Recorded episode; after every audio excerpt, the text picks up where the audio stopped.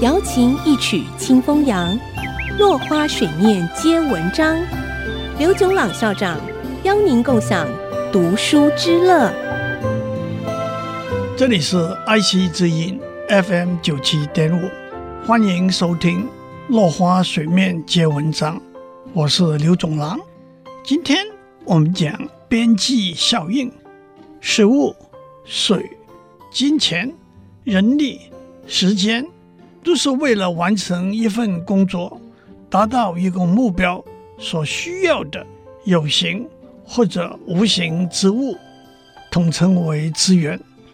在资源是有限的前提之下，如何把资源分配到不同的项目上使用，成为经济学、社会学、心理学和日常生活里头的重要课题。让我们先讲边际效应这个观念。早上起来吃了茶叶蛋，咕咕叫的五脏庙安静下来。精神为之抖擞。公司周年庆煮酒会，政商好友的花篮纷至沓来，心花怒放。警察局来了一批新进警察，窃盗案减少。候选人募得竞选经费，民调节节上升。吃茶叶蛋，收到花篮，增加新进警察，募得竞选经费。都可以称为行为，肚子饱了，开心得意了，盗窃案减少了，民调上升了，都可以称为与行为相对的效应。我们往往量化这些行为和效应。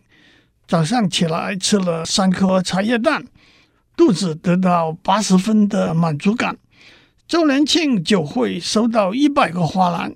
心情十二万分愉快，增加了二十位警察，盗窃案减少了五十件，竞选经费增加了一百万，民调提高了百分之五，都是行为里所有动作的总效应。我们也可以算出行为里某一个动作的平均效应。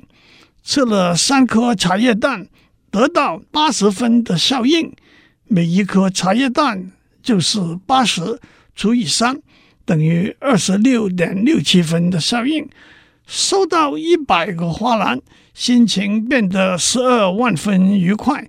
十二万除以一百，等于每个花篮的效应是一千两百分。可是虽然是一口气吃了三颗茶叶蛋，但是每颗蛋的效应是不同的。第一个茶叶蛋的效应。是把我们的满足感从零分提到五十分，第二颗的效应是把我们的满足感从五十分提升到七十分，也就是第二颗蛋的效应是二十分，第三颗茶叶蛋的效应是把我们的满足感从七十分提高到八十分，也就是说它的效应是十分。假如再吃第四颗，效应可能是五分。再吃第五颗茶叶蛋，效应可能只有一两分而已。一口气吃下好几颗茶叶蛋的时候，每多吃一颗所增加的效应叫做边际效应。五颗茶叶蛋的边际效应分别是五十分、二十分、十分、五分和两分。今天先讲到这里，下次。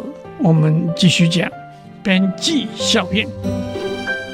落花水面皆文章，联发科技真诚献上好礼，给每一颗跃动的智慧心灵。